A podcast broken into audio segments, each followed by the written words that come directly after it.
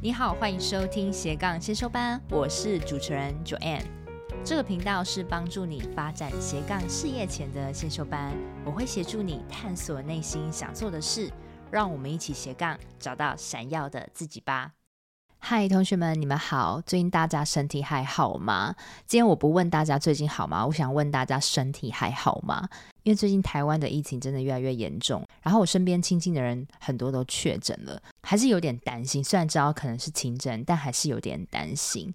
我希望大家都可以好好保重，然后精神要养好，多运动，然后要多补充维他命 C。那就算你真的不幸的染疫，你也可以健健康康的康复，好不好？所以希望大家都可以身体健康。那今天这集比较特别，刚好我在找来宾的空档，刚好有一集，我想说好，那我就来跟大家聊一聊，然后也想知道同学们现在目前的状况跟遇到的难题。因为我其实现在目前还是有持续在跟一些同学做咨询的服务，但是有些同学他可能只是有一些问题，他想要找一个人来说一说，或是来请教一下。那刚好我觉得这集我希望可以带给大家一些小小的建议跟指点。那也谢谢上周在我的社团留言回复的那些同学。那今天这集我都会一一的回复你们。那我先来回复庄毅这位同学好了。庄毅他说啊，做斜杠时要怎么调整心态？那正职做得很累，很想离开，都会觉得压迫到自己经营事业的时间。但是离开正职又会有金钱的压力，所以不得不继续。我看到蛮多人都认同庄毅他说的话，其实我自己也是哦。因为大家不要想象我好像一直在做节目，其实我每天是朝九晚五的上班族，我几乎早上九点到晚上六七点，其实我都一直要在处理工作上的事。那有时候我也会想说，我一直在浪费时间帮老板做事，我不时都有这种念头出现，但是我就会想说，如果我现在没有辛苦一点的话，我五年会不会后悔？如果会，我现在就是认命辛苦一点。那有时候你可能会很疲惫，然后不知道该怎么前进的话，我觉得你可以试着就是跟我们，比如说跟我们社团同学，你们都可以自己互相交流，互相聊一聊彼此的甘苦，其实就有一些能量可以让你继续下去。还有一个我觉得可以帮助你继续下去的原因，就是你先让你的斜杠为你赚到一块钱的收入。有没有什么样的办法，你可以让你的斜杠快速赚到一块钱的收入？有有没有什么很好的一个小起步的方式？如果你起步了，你把这个源头开了，那也许你就会咬着牙继续。你可以撑的那个时间就更久。我觉得很很现实的一点就是，我们真的离不开金钱嘛，我们必须要要要有这份收入养住你。所以我觉得你必须就是要彻底的接受它。那虽然你的斜杠现在对你来讲很重要，但是必须老实说，正职其实是更重要，因为它是占了你每天的时间嘛，所以你必须要面对这个现实。我会建议你可以用一些比较好的管道，让你觉得有被平衡到，例如说。你下班可能是五点半，那像我以前就是下班后，我还会很有责任感做很多公司的事情。但是我现在也不是说没责任感，而是说我做完我该做的事情，我就马上闪人，我就会觉得这个公司已经与我无关，我没有做错什么，我就是该做的做完了，我也没有做不好。那我觉得有时候我会因为我要做斜杠这件事情，所以呢。我会在上班的时候更专注，知道说，比如说一件事情忙完，一个 project 我做完，我就规定我自己一定要很专心。比如说本来一个小时要完成的，那我在四十分钟就完成，那是不是我还有那二十分钟？那我那二十分钟，也许我可以来回复别人的问题，或是我可以来想一篇贴文，就是我，会用这样的方式让我自己得到一些平衡，甚至在有时候午休的时间，好，本来是一个小时。那可能我会让我自己，比如说有十分钟到十五分钟这样的零碎时间，可可能足够让我写一篇文章，或是想一些 idea。就是我会把上班可以利用的小零碎时间都捡来用，然后也督促我自己在上班的时候更认真、更更 focus 在一件事情上。也许这样你会觉得有被补偿到。如果你现在可能已经有一点疲倦，或是有点觉得做得很不开心。我觉得你可以考虑说，你是不是要转换你的正职跑道？也许你可以做一个呃收入不会差太多，但是压力比较小，或是可以让你准时下班的一个正职工作。那你就会有比较多的心力跟精神放在你的斜杠事业。这可能需要做一些取舍，但是你就必须要评估说，你的斜杠是不是真的有重要到它会影响你的主业的判断。这些方法你其实都可以试试看。如果要再细聊，你可以再私讯我。好，那另外下一位就是 Emily 同学。那 Emily 她说呢，虽然经验可以变现，但是如何从最一开始踏出那一步，就是关于自信的问题，她不知道该怎么自信跨出下一步。那如果在过程中遇到更厉害的人，该怎么去调整自己的心态，或是如何转换为动力呢？大家卡到没有办法踏出，就是因为没有自信嘛。那我觉得你可以先去把你的优于别人的经验，你先去问问周遭的人，看他们会不会这样技能。如果他们是需要的，那代表其实你是有能力的，你是有市场可以教他们，你是有机会可以经验变现的。如果你还是不敢前进，我觉得有个很好的方法，就是你可以去看一个跟你同领域的人，他有没有做得比你好。假如你今天想写部落格好了，你可能看过好多人都在写部落格，但是你会发现。有些人写的也不怎么样啊，但是他为什么就有流量？或是说，诶，我看到一个人在画画，我明明画的比他还更好笑，但是为什么他有流量？有时候你会发现，诶，好像你看起来不是那么厉害的人，但是他们好像却有一些粉丝或流量，这时候就会给你一些鼓励，代表说你也有机会。可以跟他一样，甚至比他做得更好。我相信一定都会有这样子的例子，所以我觉得这个是可以帮助你跨出第一步非常重要的一个原因。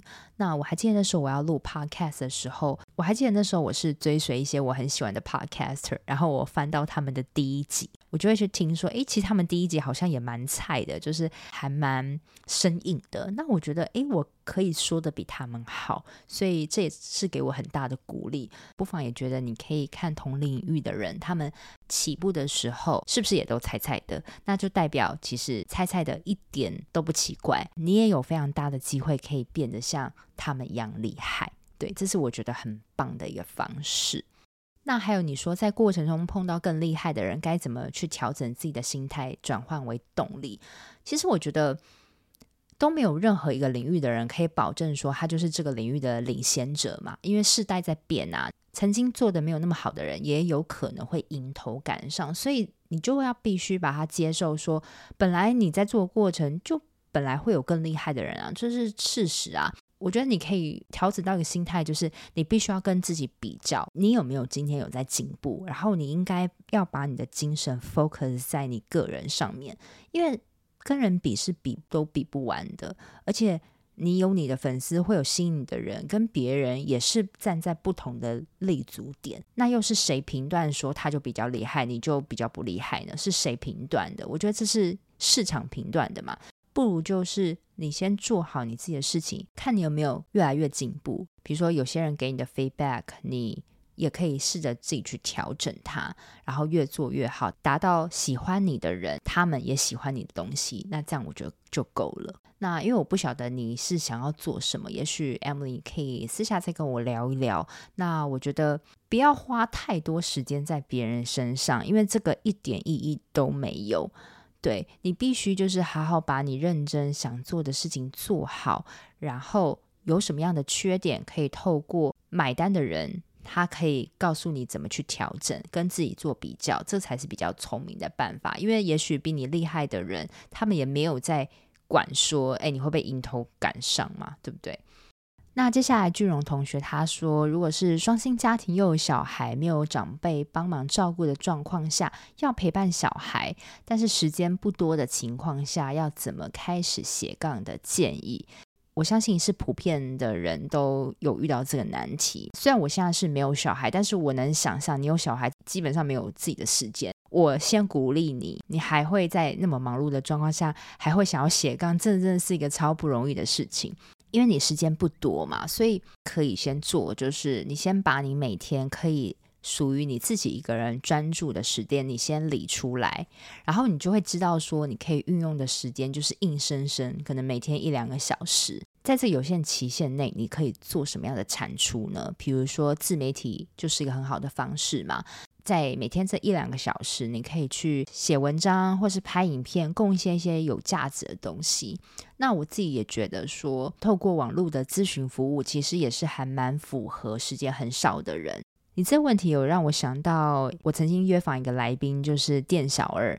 然后店小二，我不知道你知不知道他，他是在写家电的部落格，然后写到很厉害。他的时间就是超级少，因为他跟他太太好像都有主业吧，然后他有个小小孩。他是在每天的午休时间，他会把自己关在会议室，大概半小时，他就拿来回复网友的问题，跟产出一些文章。那可能假日他也留白给自己，大概可能半天或是两三个小时，他把一些最重要的事情就先做，然后塞满整个空档，重点是专注做。那我觉得你可以先用你这个有限的时间。先去把你的一些技能，或是你可以贩卖的服务，先去分享给别人做开始。也许你这样就可以跟外界有一些连接。那也许你就可以提供一些服务的项目。我是不晓得你的技能跟状况怎么样，也许我们也可以再聊一聊。你也可以去参考一些有没有在做斜杠的人，他们也是属于同样状况的人。那他们都在做些什么东西？我相信大部分人都是从自媒体开始，但是自媒体有分很多嘛，你可以搞网拍嘛，或是部落格、YouTuber、呃 Podcast，其实都是可以的。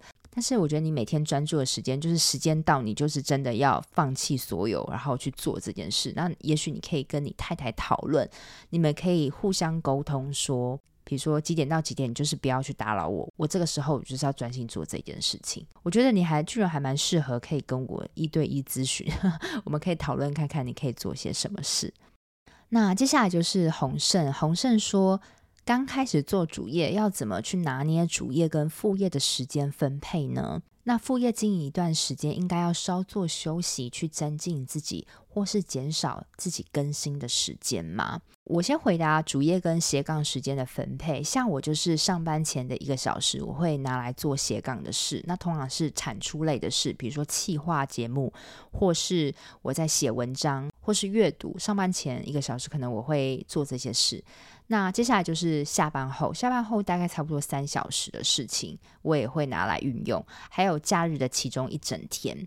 那我觉得，因为我们斜杠就是时间很有限，所以你也尽量不要在一天中塞满太多事给自己。可能一天中我就让我自己完成一件事就好了，因为这样你才有那种完成的感觉，你才不会觉得很焦虑。所以不要给自己太多的待办清单。你说副业做久了，应该要稍作休息吗？我觉得是需要，因为内容创作者不可能说每周都在提供干货，像我自己也会累啊，我也是需要一段时间去增进自己。那也许我可能就是像现在这样子嘛，我目前还没有来宾，那我就可以做一集，可能是听听大家的想法，去回答大家的问题，那我就不会太有压力。因为我知道洪胜好像是想做 podcaster 或是 YouTuber 之类的内容创作者，所以我觉得你也可以，比如说先空一段时间，然后先预告大家说，诶，你某一段时间会停更。那在这个时候呢，在你预告的这个时候，你就集中火力，可能多准备好几周的素材，然后先排成发文。那贴文也可以减少发。就是你就维持一个最低限度跟粉丝的互动，但是又不至于觉得很惭愧。这样就是集中火力，然后先把可能一两个月的份先做起来，然后做到最低限度的互动，其他时间就是去增进自己跟大休息。大休息绝对是有益的。那接下来梦琪他也有问到说，哎，主业跟副业的分配时间，其实就是我刚刚所说的，还有就是。因为我们时间很少，所以我们一定要做最重要的事情。像对我来说，最重要的事情可能就是开发，还有做节目。对，这这两件事情就是对我来讲最重要的事情。那什么对你来讲是最重要的事情？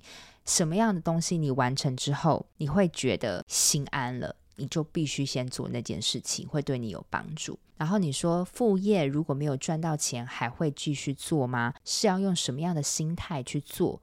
不是自己专长的事情。但喜欢做，会做怎么样的决定？OK，我非常建议梦琪可以去听我的第二集的 Podcast。那我也有说到，因为副业这个东西，它就是没有办法保证它一开始会为你带来收入嘛，你也不晓得什么时候你才会有办法让它超过你的主业。但是你不做，你又会后悔。所以我那时候是给自己设一个停损点，例如说，我说一年这个节目就是不会赚到钱，但是我可以从中，比如说学习怎么企划节目，我也可以有一些人脉交流等等。我把我的心态先转到说，我可以从这个节目获得什么样的技能，因为有些东西其实不是钱而衡量的，而是你学到什么技能，你也许以后可以靠这个技能再去发展更多。的领域也说不定，所以我觉得先不要把你的 focus 都 focus 在赚钱，除非你现在真的对金钱有急迫的需求感，那这样我会建议你，你先把主业稳固好，你再去想斜杠。斜杠必须是你主业要很稳固下，你才有办法做的。副业没有办法赚到钱，一开始是非常非常正常，你必须要认清这个事实。所以我一开始就保持着，我觉得一年我就是不会赚到钱。所以我更无所惧的去做，我觉得也因为我有这个心态哦。其实我大概在这个半年，我就因为这节目开始赚到钱了。那我现在有稳定的收入，所以我觉得这个是很妙。就有时候你很无所惧的时候，反而你会赚到钱。那你说不是自己专长的事，但喜欢做，会做怎么样决定？我会去尝试诶，因为。什么叫做专长？因为很多的技能，我相信都是可以后天培养的。就例如说，大多数的人，他今天的工作并不是他大学所念的科系，但是为什么他工作还可以继续做？因为他都是后天学的嘛。那即使你花了好几年在读一个科系，你之后还还不是做不同的工作，对不对？所以我觉得没有关系，就是。不是我的专长没有关系，但我喜欢就够了。其实热情可以让我维持很久，反而是那种我有技能，但是我没有热情，我觉得才比较快放弃。所以。没有专长，我会努力去学，就是慢慢做。反正目前我还饿不死嘛，那饿不死，我多去学一个专长，又有什么好失去的呢？还有就是一个时常提醒我，就是如果我今天不做，我会后悔吗？如果我发觉五年后我是会后悔，那我现在没有赚到钱，我还是会想试着去尝试看一看，因为我想知道我究竟是不是适合做这件事的。嗨，这是中场，这是我替自己打的一个小广告。最近我有开设一个斜杠咨询的一对一辅导，有一次体验的方案，也有一个月陪伴式的辅导。目标是帮助你从不知道要做什么样的斜杠领域，到帮助你成功尝试做出来，并帮助你利用最小可行性商品获利。但是因为每个月我的辅导名额有限，如果你有兴趣，就赶紧到自己节目下方的链接加入我的 Line，就可以跟我谈话，而且看到实际的服务项目跟价格喽。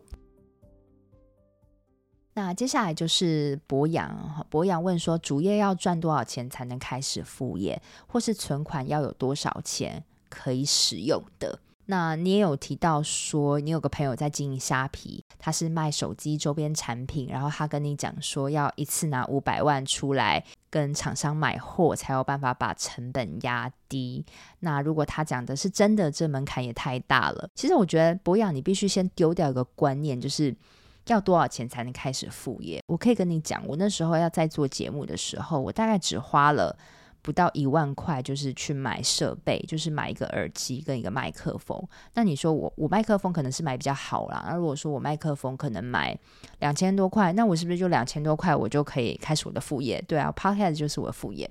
所以你说要赚多少钱才能开始副业？我真的觉得必须要看你想要做的那件事情，它需要花什么样成本。你可以先写下来，像我。做这个节目，基本上我没有花到什么样的钱，花的都是我的时间。你要看你想做是什么，然后你去分析它要带给你的成本是什么，你才会算出来一个值嘛。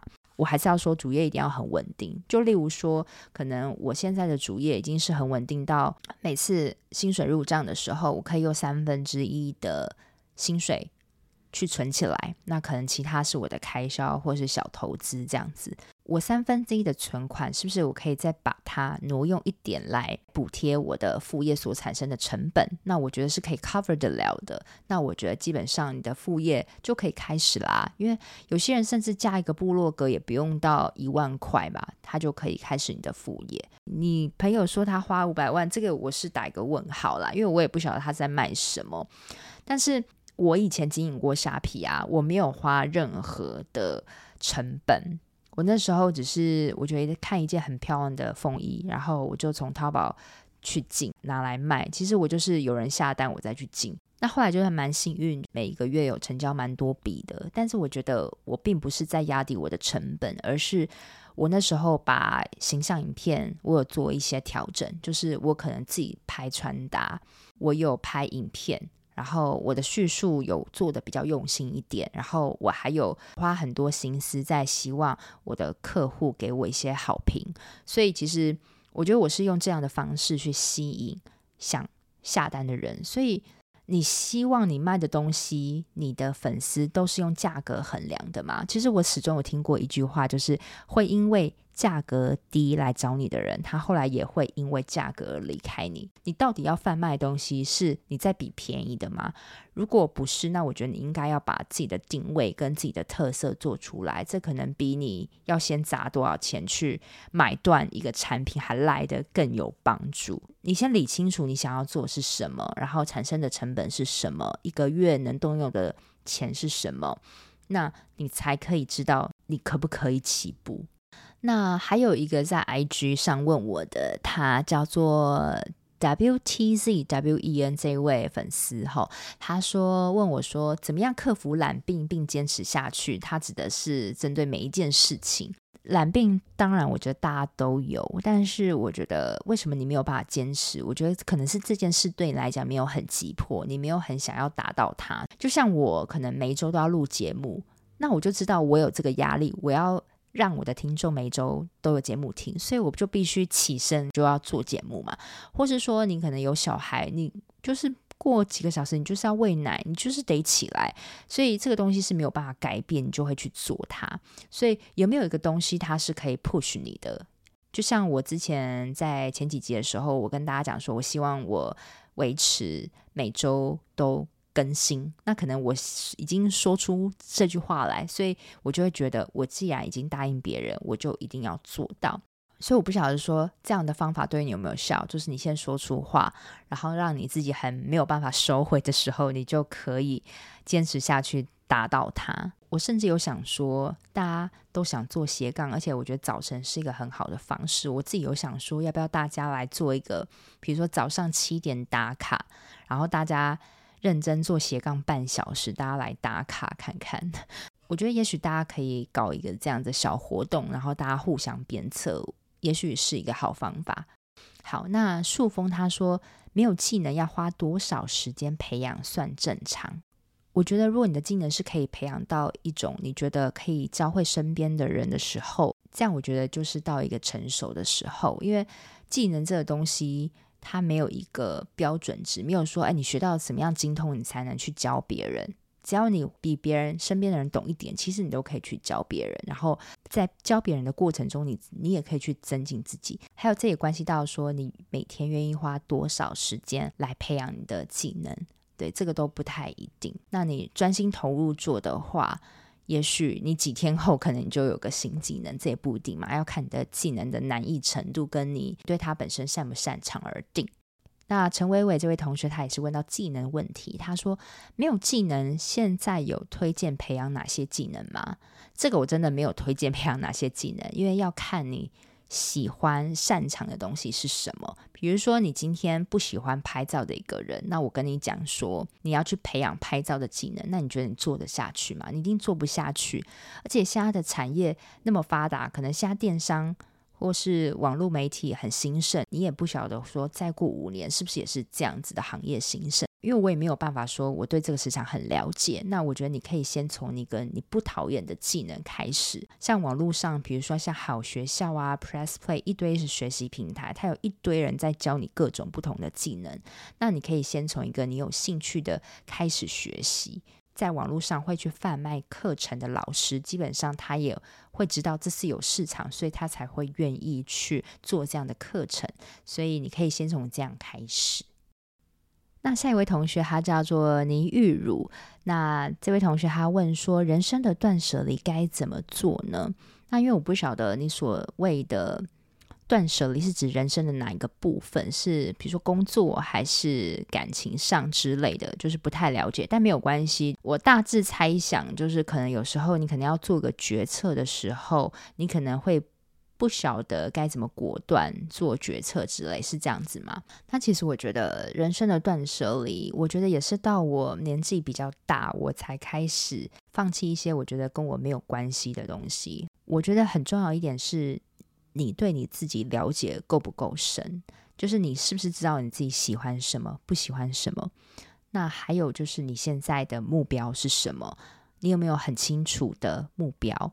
如果你有了，你知道你自己是个什么样的人，你的目标在哪里？那其他一些小事其实就。对你来讲就没有那么重要，那那些东西其实都可以去舍去它。就像我现在可能平常的主业之下，其实我还有很多的斜杠的事情要做，我也需要陪伴我心爱的家人。有一些过多的邀约，我就会排到比较后面做。就是我认为这个东西是跟我的人生没有推进的事情，我就会不会先做它，我就会先舍去它。所以。先了解自己喜欢什么，然后给自己多一点的自信，然后有一个目标，然后很投入做的时候，其实你慢慢就会去知道哪些东西是你需要断舍离的。我不知道这样回答有没有回答到你的问题。如果真的没有，你可以再跟我私下多聊聊。还有 Joyce，他问说，心中有疑惑的时候，怎么帮自己找到那个点呢？什么点呢、啊？其实呃，心中有疑惑，不晓得你是什么样的疑惑啦。但是你可以去，当然多跟别人聊是很很重要的。那还有就是你要多跟自己聊，就是你到底卡在哪？你是不是可以把你卡到的东西先写下来？然后你要不断去问自己很多的问题，然后让自己自问自答。你这样过不久，也许你就可以。解除你的心中的疑惑了。那我觉得有时候是你潜意识你就知道该怎么决定，只是你可能逃避去做决定。但是其实你是知道你该不该做的。那这时候就是诚实面对自己的直觉，我觉得也是一个很好的方式。还有你可以把呃最坏跟最好的结果，你都把它列出来，然后你可以做一个评估。好像已经都回答大家的问题了。那我不晓得说，因为有时候看到大家简短的文字，我有没有回答到你想要问的意思啦？那如果说你觉得还有什么疑问的话，你都可以私讯跟我多聊聊。只是我可能会等我忙到告一个段落，我才会回复你。总结来讲，这些同学其实他们都有遇到一个困难，就是斜杠的时间安排。我觉得这个部分也是我也正在克服，但是我觉得你。有个责任在，你有个目标在，其实会认命做好每一件事情，然后你就会被这个时间跟压力 push，然后就不知不觉就做起来了。我希望我们在这个社团就是大家多鼓励、多交流。那希望这一集可以对这些同学，还有对收听的你有所帮助。那我们就下周见喽！我都会固定在每周二早上上架我的节目。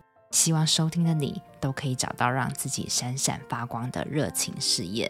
另外，我有个 Facebook 私密社团，叫做斜杠先修班，里面会有学员的交流跟斜杠资讯的分享，欢迎你加入。你现在在通勤的路上吗？